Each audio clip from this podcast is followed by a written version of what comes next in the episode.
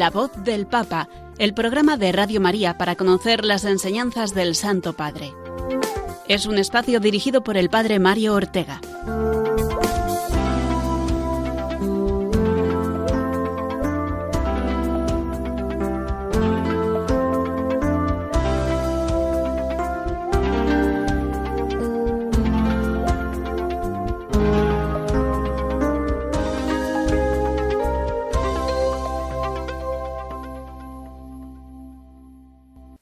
Días amigos de Radio María. Un martes más nos juntamos a esta hora de la mañana para eh, escuchar y reflexionar juntos con la voz del Papa, con los mensajes, discursos, homilías, catequesis que el Papa nos ha ido ofreciendo, sobre todo en esta última semana.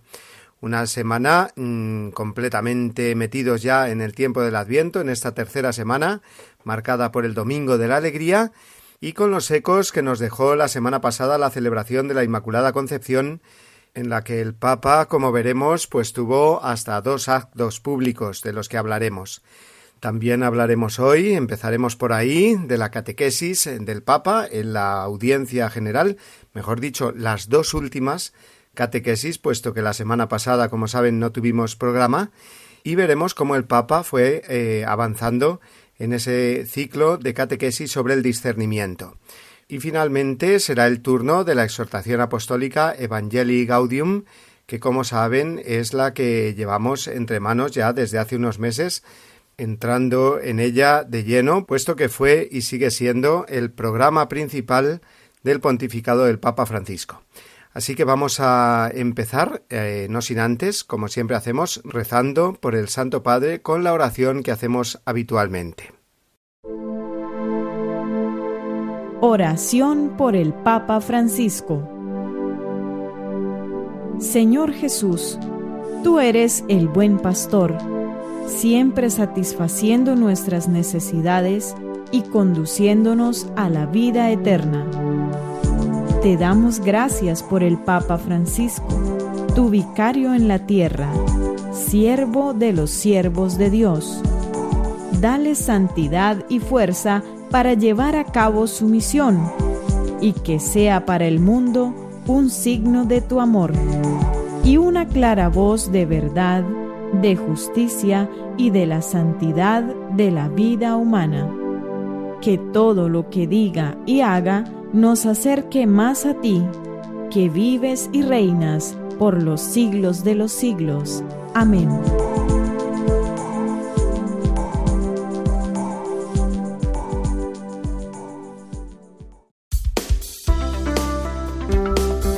La voz del Papa, el programa de Radio María que te ofrece la enseñanza y la actualidad del Santo Padre.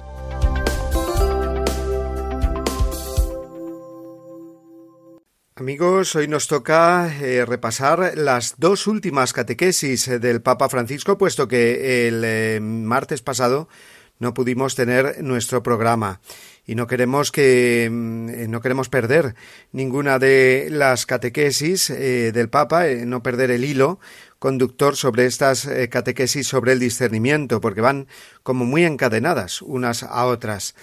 Y así la penúltima catequesis, la de hace quince días, eh, continúa hablándonos de la consolación verdadera.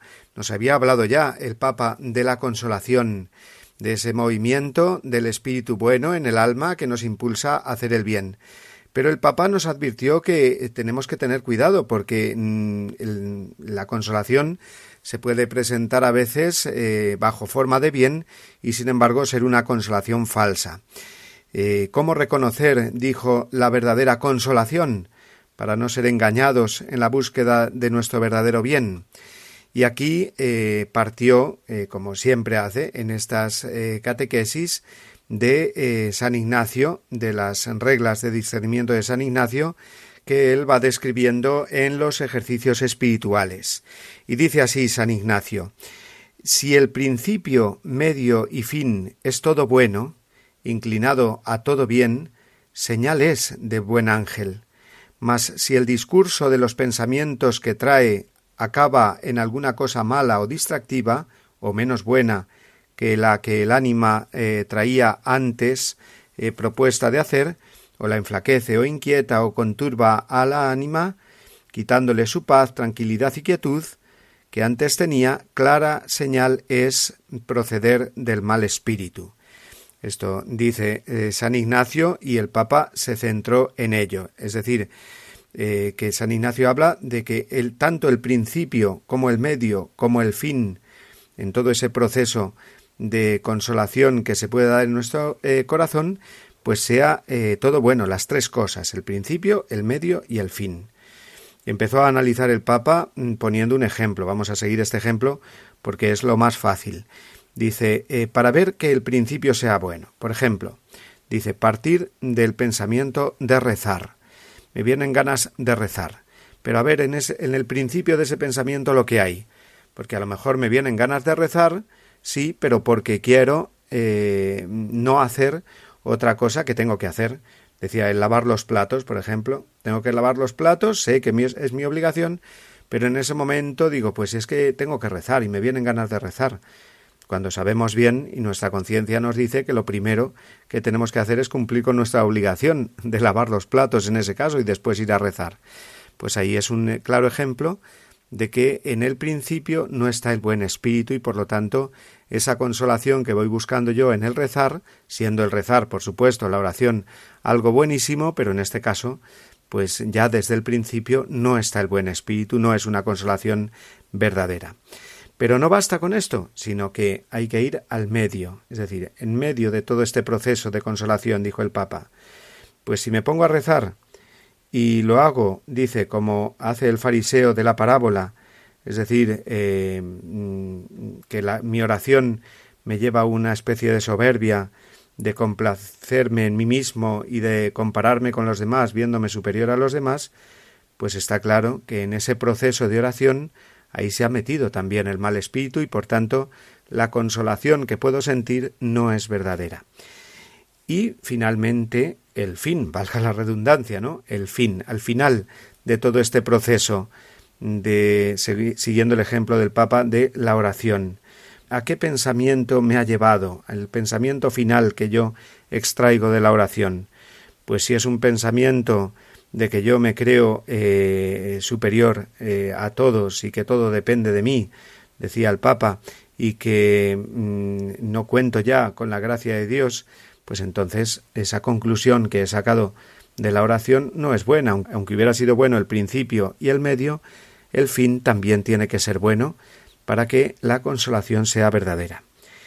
Y en todo este proceso está la acción del maligno, eh, el Papa habló muy claramente, habla muy claramente muchas veces del demonio, como e, ese enemigo eh, que nos intenta distraer o confundir. Vamos a oír las palabras del Papa. ¿eh? El estilo del enemigo, cuando hablamos de enemigo, hablamos del diablo, ¿eh? porque el demonio existe. El estilo de él, lo sabemos, es presentarse de forma astuta, disfrazada, parte de lo que está más cerca de nuestro corazón y después nos atrae así. Poco a poco, el mal entra a escondidas, sin que la persona se dé cuenta. Y con el tiempo la suavidad se convierte en dureza.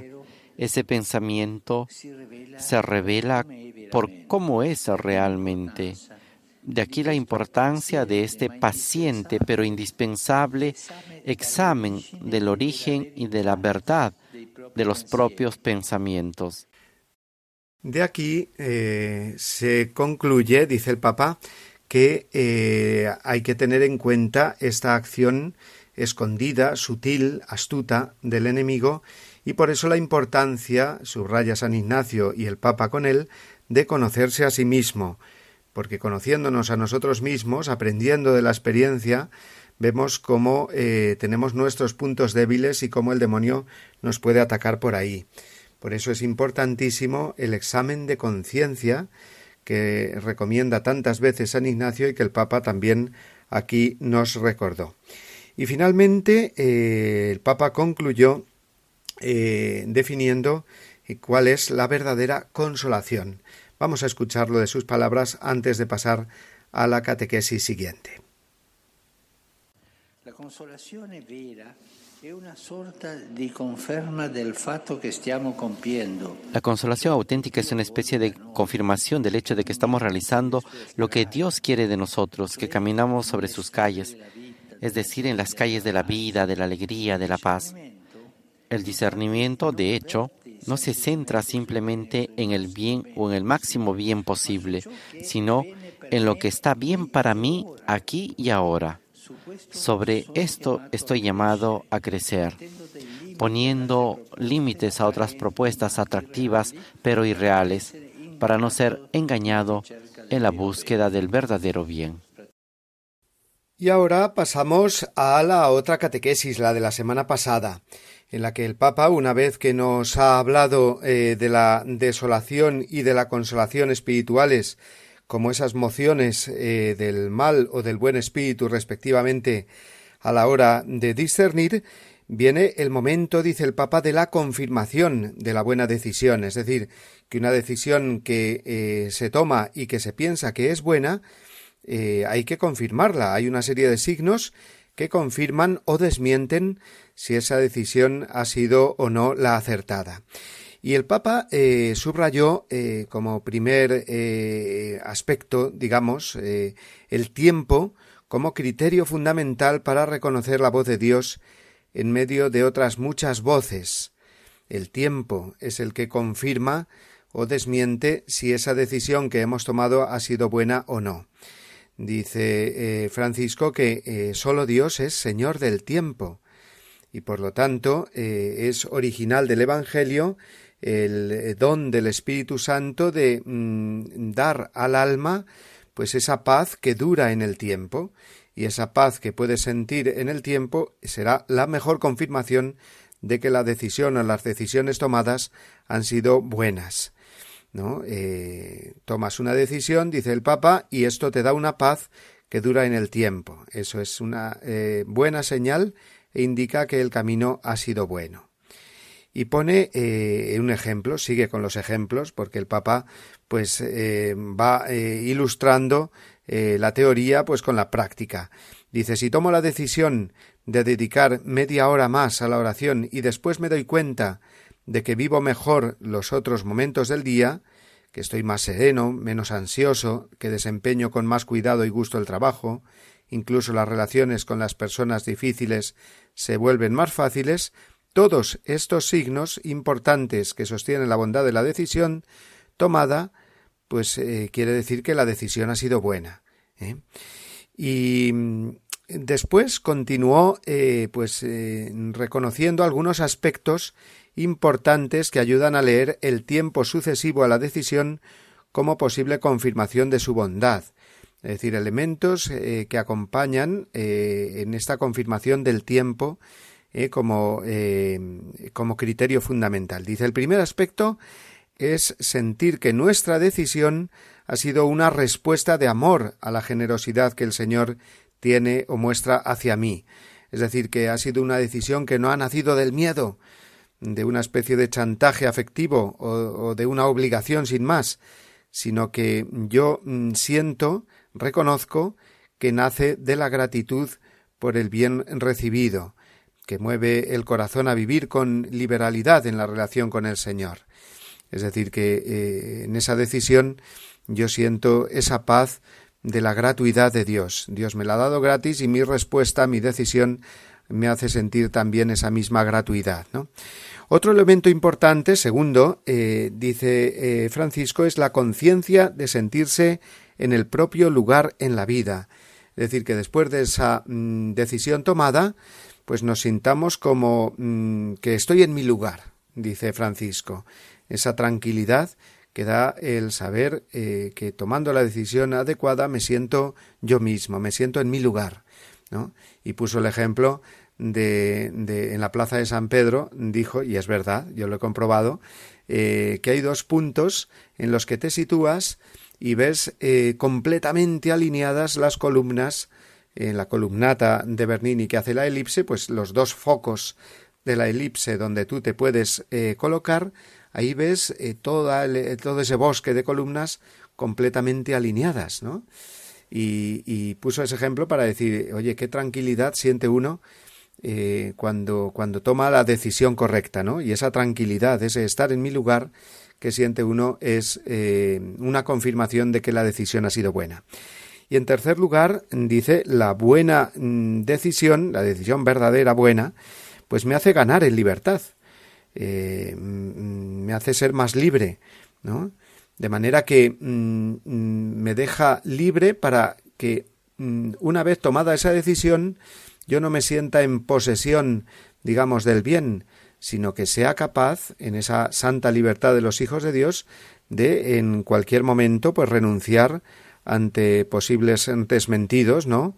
O, volver a cuestionarme eh, las cosas, ¿no? O sea que mm, me deja en libertad. El Señor nos ha hecho libres, es nuestra gran el gran regalo que Dios nos ha hecho junto a su gracia, ¿no? Mm, que, esa gracia nos hace libres, ¿no? Eh, podemos amar solo en la libertad, ¿no? Entonces una decisión eh, buena se demuestra en que nos hace crecer en libertad, ¿no? Y esto mm, significa, pues, eh, crecer también en ese respeto amoroso a Dios, en la base de nuestra libertad, que es lo que llamamos el santo temor de Dios, ¿no? Nos lo explica el Papa, vamos a escucharlo con estas palabras. Podemos amar solo en la libertad. Por eso el Señor nos ha creado libres, libres también de decirle no. Ofrecerle a Él lo que más queremos está en nuestro interés. Nos consiente vivirlo de la mejor manera posible y en la verdad como un don que nos ha hecho, como un signo de su bondad gratuita, sabiendo que nuestra vida, así como la historia entera, está en sus manos benévolas. Y finalmente el Papa eh, fue concluyendo su catequesis eh, con las palabras que también escuchamos a continuación. Reconocer esto es fundamental para una buena decisión y tranquiliza sobre lo que no podemos controlar o prever, la salud, el futuro, las personas queridas, nuestros proyectos. Lo que cuenta es que nuestra confianza esté puesta en el Señor del universo, que nos ama inmensamente y sabe que podemos construir con Él algo maravilloso, algo eterno. Las vidas de los santos nos lo muestran de la forma más hermosa. Vayamos adelante siempre tratando de tomar decisiones así, en oración, sintiendo qué sucede en nuestro corazón e ir adelante lentamente. Ánimo. Bien, pues hemos tratado, mm, yendo un poquito eh, más rápidos de lo habitual, de hacer el resumen de las dos últimas catequesis del Papa, que como repito, se han juntado dos, puesto que el eh, martes pasado no tuvimos eh, nuestro programa. Pero vamos a escuchar, a terminar este apartado de nuestro programa, con el resumen que el Papa nos ofreció en español de esta segunda catequesis sobre la confirmación de la buena decisión. Lo escuchamos. Queridos hermanos y hermanas, Seguimos avanzando en el tema del discernimiento. Cuando tomamos una decisión, hay algunos signos que nos permiten ver si Dios confirma que vamos por el buen camino. Uno de los signos es la paz. Una paz que dura con el paso del tiempo y nos da armonía y nos da fervor aún en momentos de cruz. Otro signo es la gratitud que experimentamos por los bienes recibidos de Dios lo cual nos lleva a vivir con más generosidad la relación con Él. También es importante cuando sentimos que hemos encontrado nuestro lugar en la vida y eso nos permite afrontar con fortaleza los momentos difíciles que lleguen. El hecho de sentirnos libres frente a una decisión tomada, es decir, estar abiertos para cambiar o renunciar a ello sin apegos, también es un buen signo Solo Dios sabe lo que es bueno para nosotros. Por eso, reconociendo su presencia providente en nuestra vida, le ofrecemos lo que somos y tenemos, y sabiendo que todo es un don suyo. Esta confianza en Dios es indispensable para poder tomar siempre una buena decisión.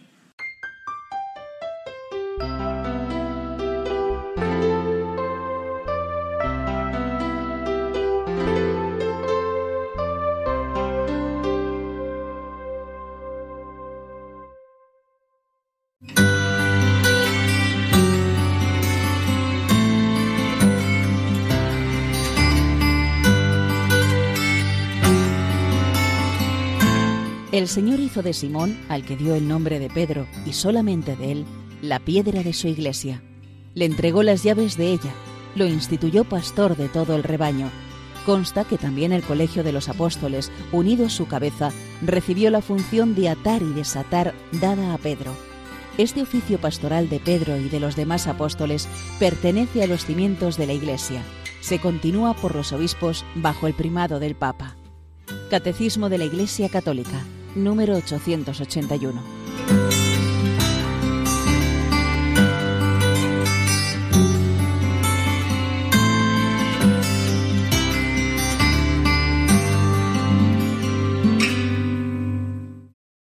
Qué bien y qué a gusto está uno escuchando Radio María, ¿verdad? Y no solo bien y a gusto, sino recibiendo bien, recibiendo esa formación cristiana que alimenta nuestra vida espiritual, que alimenta nuestra esperanza, nuestra alegría, eh, que estábamos celebrando el otro día, el domingo de la alegría, y por lo tanto, cuántas gracias a Dios tenemos que dar de tener a nuestra emisora siempre con nosotros, siempre a nuestro lado.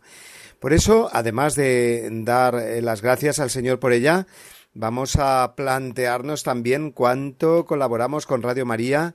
Lo hacen eh, sobre todo con su escucha y difundiendo entre sus amistades y conocidos a nuestra querida emisora.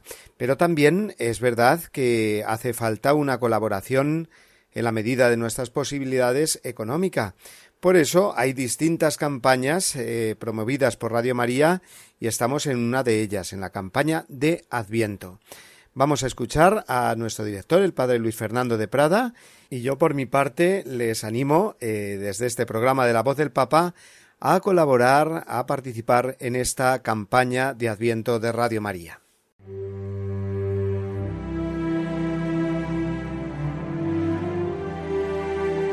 Jesús vino, Jesús vendrá, Jesús viene. Vino al seno de María Inmaculada, vendrá al final de los tiempos y viene cada día a sanar las heridas de nuestro corazón, a darnos esperanza y conducirnos a la salvación eterna. Sin embargo, aún son muchos los que no conocen a Jesucristo. Por eso, Radio María quiere colaborar con la Iglesia en el anuncio de la buena noticia del Salvador. Para ello, necesitamos tu ayuda. Oración, compromiso voluntario y donativos nos permitirán prolongar la voz de Juan Bautista y preparar los caminos del Señor. Puedes informarte de cómo colaborar llamando al 91 822 8010 o entrando en nuestra página web radiomaria.es. Radio María, la fuerza de la esperanza.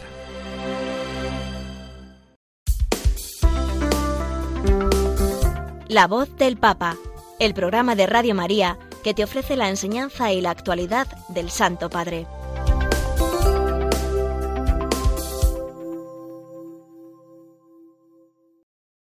Nos trasladamos ahora en nuestro programa La voz del Papa a el día 8 de diciembre, al día de la Inmaculada, la semana pasada, en el que el Papa tuvo dos actos públicos. El primero, el Ángelus, por la mañana, y por la tarde, la tradicional visita a la Plaza de España, a la Inmaculada, a la imagen de la Inmaculada que está allí en una gran columna enfrente de la Embajada Española ante la Santa Sede, para hacer su ofrenda floral y dirigir a la Virgen una oración.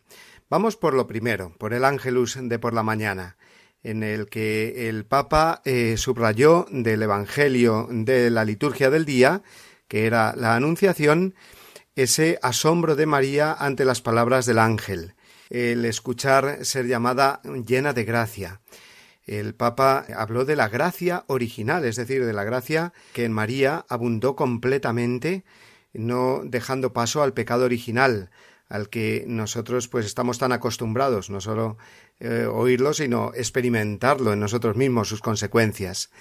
El Papa habló también de que mm, tenemos que pensar mucho nosotros en la gracia que recibimos el día de nuestro bautismo, gracia original también, porque está en el origen eh, de nuestra vida, de nuestra vida cristiana, con esa belleza con la que Dios eh, nos eh, borró el pecado original y nos revistió de Cristo. Mm, fijándose en el bautismo, repitió una vez más, porque ya lo ha hecho muchas veces, si sabemos el día de nuestro bautismo, para poder celebrarlo.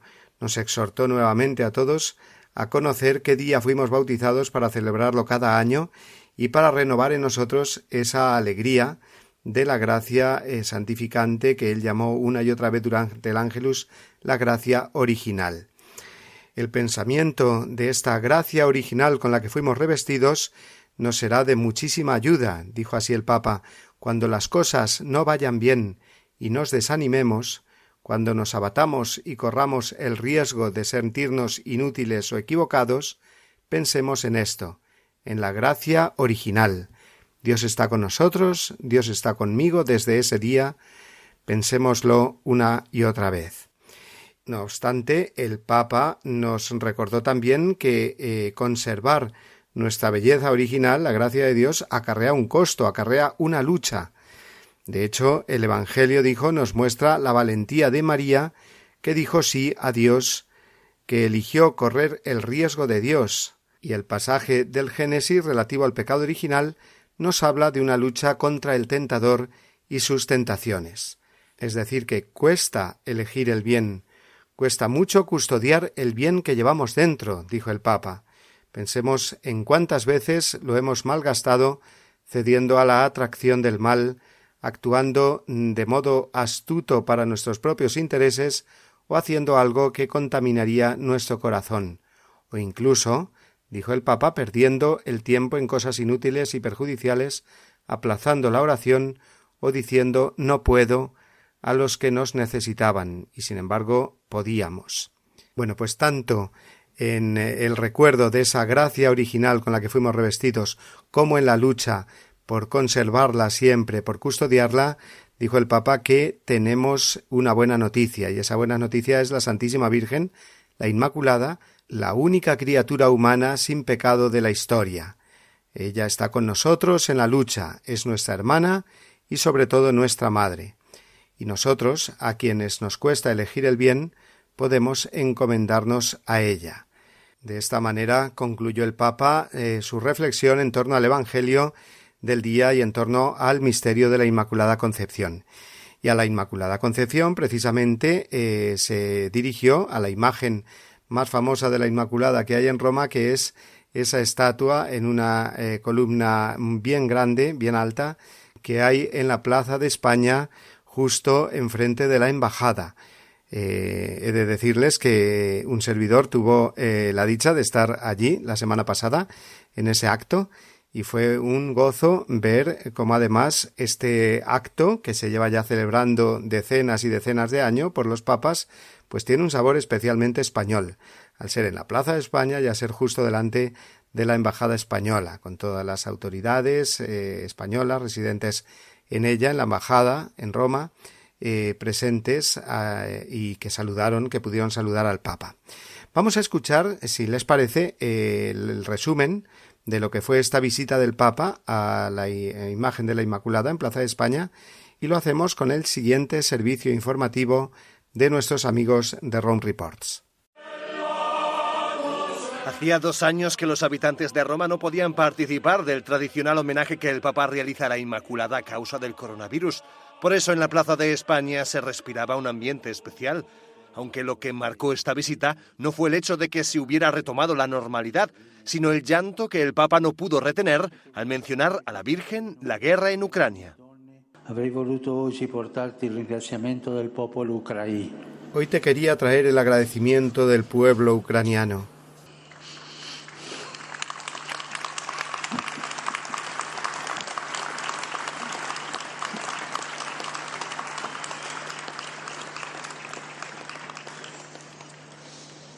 Ucraino por la paz que da tiempo al Señor. Por la paz que desde hace tiempo pedimos al Señor. Las palabras que los papas dirigen a la Virgen en la Plaza de España suelen ser de agradecimiento y de súplica. Francisco esperaba poder agradecer a la Virgen María el fin de la guerra. A ella le consagró Rusia y Ucrania el 25 de marzo. Sin embargo, el Papa lamentó que el conflicto no parece que vaya a terminar pronto. Invece, devo ancora presentarti la súplica dei bambini, degli anziani, dei padri e delle madri, dei giovani di quella terra martoriata. En cambio, debo todavía presentarte la súplica de los niños, de los ancianos, de los padres y de las madres, de los jóvenes de esa tierra atormentada, que sufre mucho. Pero en realidad todos nosotros sabemos que tú estás con ellos y con todos los que sufren, así como permaneciste al lado de la cruz de tu Hijo. Este homenaje lo realizan los papas desde hace décadas para celebrar el dogma de la Inmaculada Concepción que fue proclamado en el año 1854.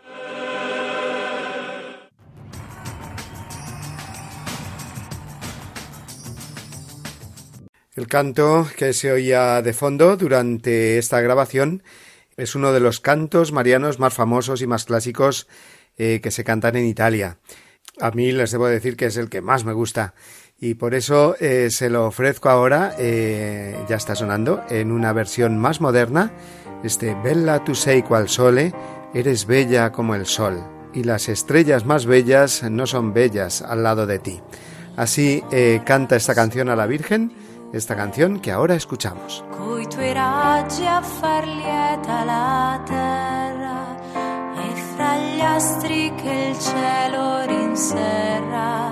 non vestella come te. Gli occhi tuoi son più fondi del mare, la tua fronte al profumo del giglio, il tuo viso ricorda tuo figlio, sui tuoi passi nascon fiori. Tu sei qual sole,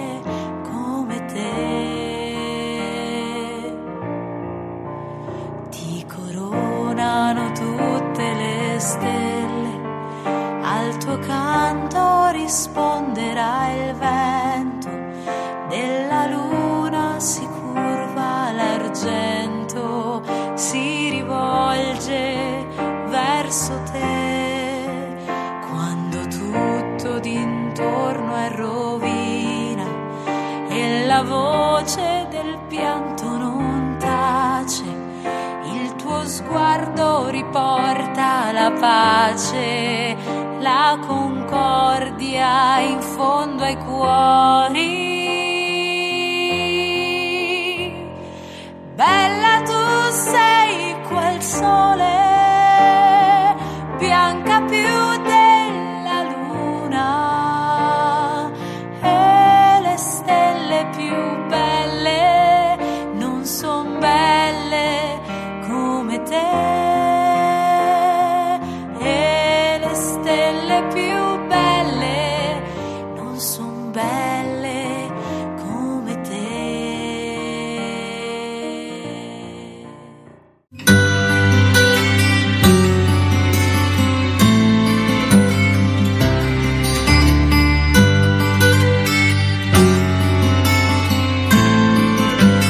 El sumo pontífice, obispo de Roma y sucesor de San Pedro, es el principio y fundamento perpetuo y visible de unidad tanto de los obispos como de la muchedumbre de los fieles.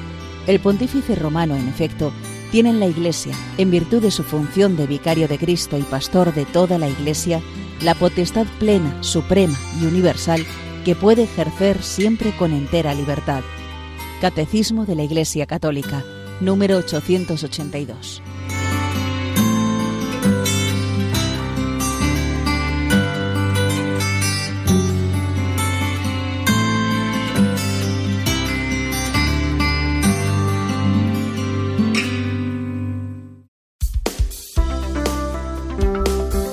La voz del Papa, el programa de Radio María que te ofrece la enseñanza y la actualidad del Santo Padre.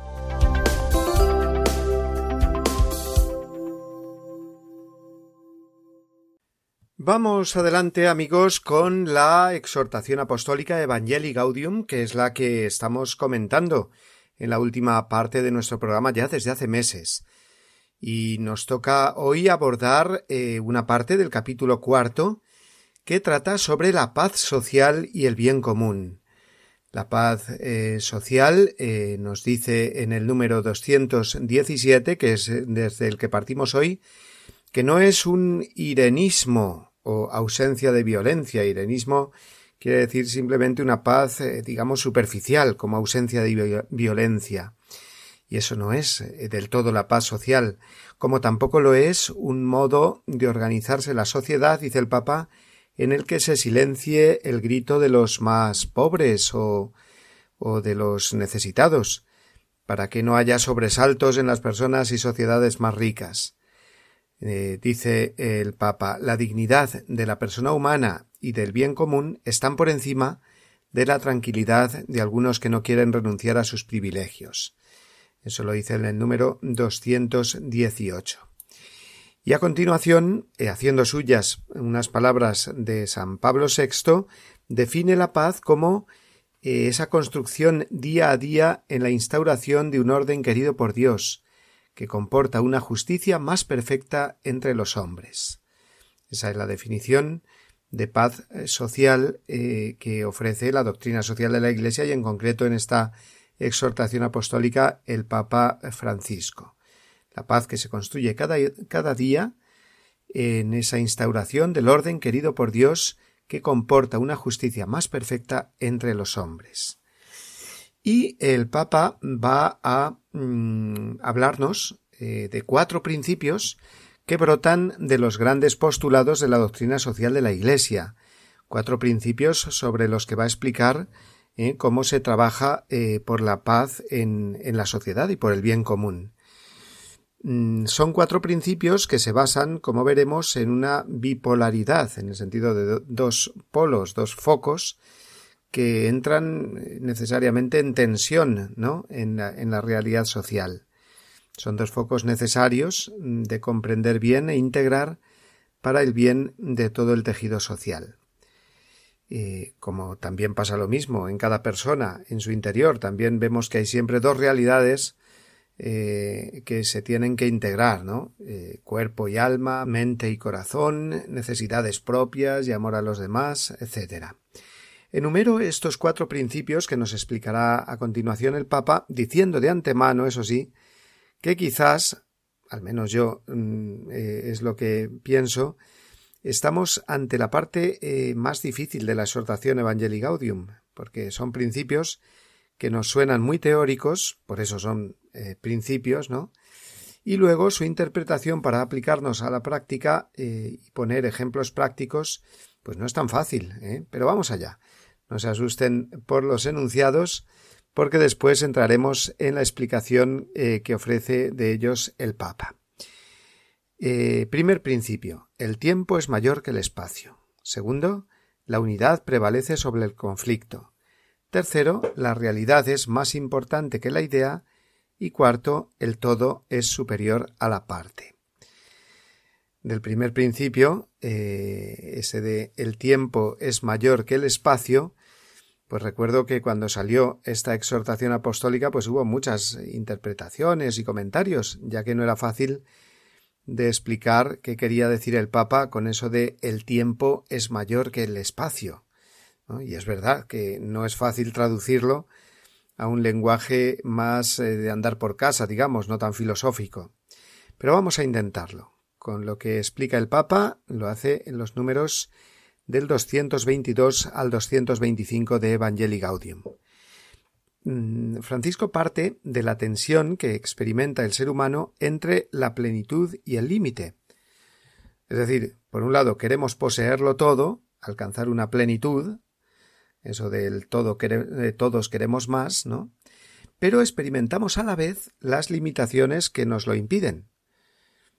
Pues bien, el tiempo hace referencia a la plenitud esa que queremos alcanzar, por el horizonte que nos abre eh, de trabajar para conseguirla, y el espacio, sin embargo, lo podríamos traducir como nuestro propio espacio, no necesariamente físico, sino más bien nuestra situación concreta, nuestro presente con nuestros límites, que no nos queda más remedio que aceptarlos, ¿no? Decir que el tiempo es mayor que el espacio, por lo tanto, quiere decir que podemos trabajar a largo plazo sin obsesionarnos por los resultados inmediatos, que la impaciencia convierte además en egoístas, ¿no? Y eso sería apostar por la paz y por el bien común. Lo contrario sería querer dominar el espacio, por ejemplo, el espacio de poder que tenemos, eh, sociopolítico o el que sea, ¿no? Mm, espacio propio, digamos, para asegurar unos cambios y unos intereses sin esperar a que el tiempo vaya madurando y corrigiendo las cosas. ¿no? Eh, será, mm, por lo tanto, más bien eh, respetar el bien común, no fijándose tanto en el interés eh, propio inmediato. El tiempo es mayor que el espacio significa, por lo tanto, generar procesos más allá que poseer espacios y trabajar así por el bien de las eh, siguientes generaciones, como un eslabón más de la familia humana a lo largo de la historia. Este criterio, dice el Papa, es también muy propio de la evangelización. Eh, sembrar y después esperar a que el Espíritu Santo vaya haciendo su trabajo, vaya haciendo germinar. Es un poco también lo de la parábola del trigo y la cizaña. El enemigo, dice el Papa, puede ocupar el espacio del reino y causar daño a la cizaña, pero es vencido siempre por la bondad del trigo que se manifiesta con el tiempo. Segundo eh, gran principio mm, es el de la unidad permanece sobre el conflicto. Así lo denomina el Papa. La unidad prevalece sobre el conflicto. Y es que los conflictos son inevitables en la vida social, eso está claro, y parece, dice el Papa, eh, que ante el conflicto, pues solo hay dos maneras de actuar, ¿no? Una, mm, pasar de ellos, de los conflictos, lavarse las manos y vivir cómodamente como si no fueran conmigo, es decir, el pasotismo, y una segunda forma que sería meterse de tal modo en ellos, en los conflictos, que uno quede atrapado por ellos, perdiéndose los horizontes y mm, viviendo, por lo tanto, en una continua confusión e insatisfacción, siempre con quejas y lamentos. Pero no es así, no solamente existen estas dos posturas, la del pasotismo o la de los lamentos, sino que nos enseña el Papa que hay una tercera manera de actuar ante los conflictos, y es eh, además la más adecuada y la genuinamente cristiana. Consiste en aceptar sufrir el conflicto, pero para transformarlo en un eslabón de un proceso nuevo, dice el Papa. Es decir, convertirlo en una oportunidad para desarrollar una comunión en las diferencias. Darse cuenta de que hay diferencias, hay conflictos, pero podemos aprender y, alcanzar una comunión que va más allá de esos conflictos, ¿no? No es que estemos hablando de un sincretismo ni de una absorción de uno en el otro, dice el Papa, sino de encontrar una unidad nueva, superior al conflicto en la que se halla la paz. Y es que además esta es la lógica del misterio de Cristo. Cristo es Dios y hombre, las dos naturalezas, y la una y la otra no entran en conflicto, ¿no? ni se anulan, ni se confunden. La paz es posible además porque Jesús ha vencido al mundo y a su conflictividad permanente, haciendo la paz mediante la sangre de su cruz, dice San Pablo, Colosenses 1.20. Luego, la unidad prevalece eh, sobre el conflicto quiere decir que la unidad del espíritu armoniza las, todas las diversidades y trabajar en esta línea de buscar ante todo la unidad es trabajar por la paz, como nos dice la, séptima bienaventuranza. Tercer principio, y eh, reconozco que es un poquito más pesado, ¿no? La explicación, pero es que se trata de estos principios eh, más teóricos, ¿no? Tercer principio. La realidad es más importante que la idea. El ser humano está en una realidad, pero piensa y piensa cómo cambiar eh, de ella todo lo malo, ¿no? Y, y, se establece sus metas, sus ideales. Por lo tanto, eh, el ser humano está entre la realidad y la idea. Pero ojo, porque este principio que el Papa nos presenta mm, de que la realidad es más importante que la idea, es que mm, hemos de evitar que la idea se separe de la realidad y se convierta así en una ideología. La idea desconectada de la realidad origina ideologías o idealismos. Ideas sí, ideales, pero eh, siempre encarnados, digamos, en la realidad. Y, así vemos cómo este principio, pues, es una confirmación de la encarnación. El verbo se hizo carne, no se hizo idea. Y la evangelización es concretar en un hoy y en una hora, en una persona real, concreta, los valores del Evangelio, que no son puras ideas. En este sentido, concluye el Papa, eh, la parábola de la casa eh, edificada sobre arena nos ayuda. No llevar a la realidad la palabra sería edificar sobre arena, mientras que ser realista, en el sentido más noble de la palabra, será edificar sobre roca. Y cuarto y último principio, para trabajar por el bien común y la paz social. El todo es superior a la parte. Parece una obviedad, dicho sólo así. Pero ¿a qué se refiere el Papa? A esa tensión social que encontramos eh, continuamente también entre globalismo y localismos, ¿no? entre nación y nacionalismos, entre bien común y los bienes o raíces particulares, ¿no? En ese sentido, el todo, dice, es superior a la parte. Son todos estos focos que eh, suelen entrar también en conflicto y dañar la paz social. El principio es que el todo es superior a la parte, porque no es sólo la suma de las partes, sino un bien mayor del cual todas y cada una de las partes pueden beneficiarse. Trabajar por el bien común es siempre un bien para cada uno. Eso quiere decir este último principio que describe el Papa, lo hacen los números 234 al 237 de Evangelii Gaudium. Cierto es, por supuesto, que cada uno está arraigado en un lugar, en una cultura propia, en unas tradiciones, en una parte, eh, y desde ahí tiene que, que, partir, y, y, todo eso es algo que no se puede olvidar porque le configura como persona. No ha de desarraigarse nunca, pero ha de abrirse continuamente al todo, ampliar la mirada para reconocer un bien mayor que nos beneficiará a todos.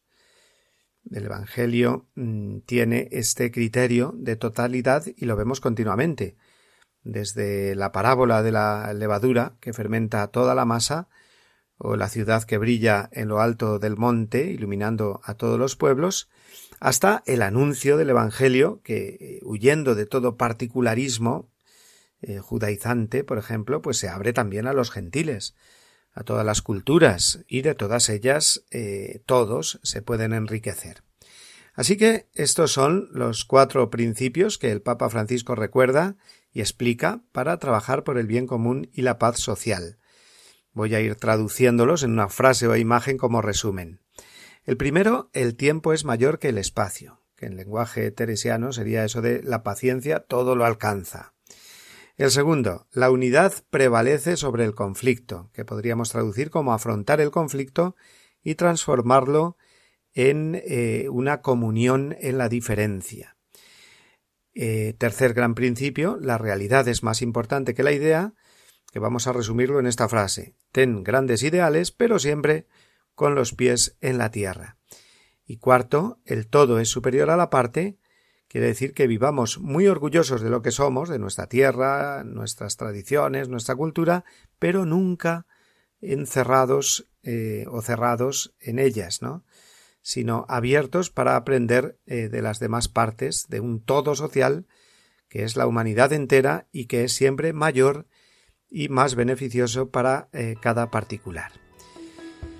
Pues bien, aquí lo dejamos y el próximo martes terminaremos este capítulo cuarto, que es el penúltimo de Evangelii Gaudium, con el apartado dedicado al diálogo social como contribución a la paz.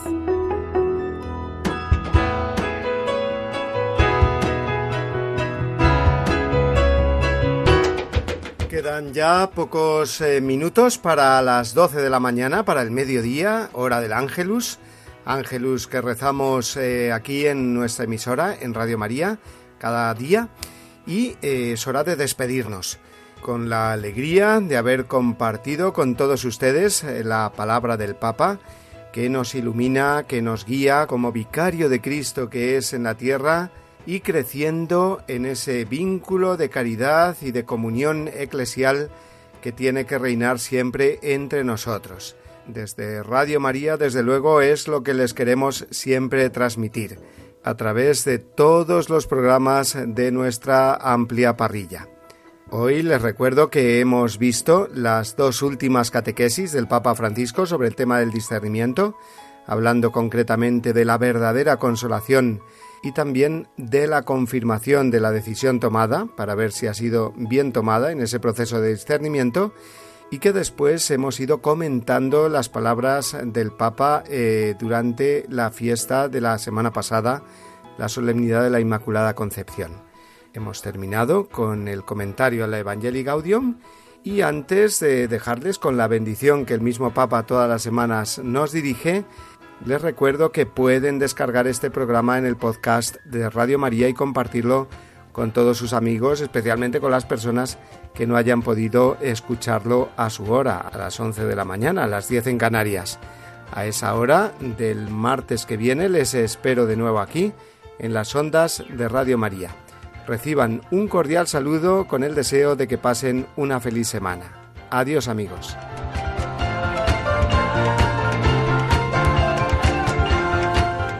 Les deseo lo mejor, que Dios los bendiga y no se olviden de rezar por mí. Gracias.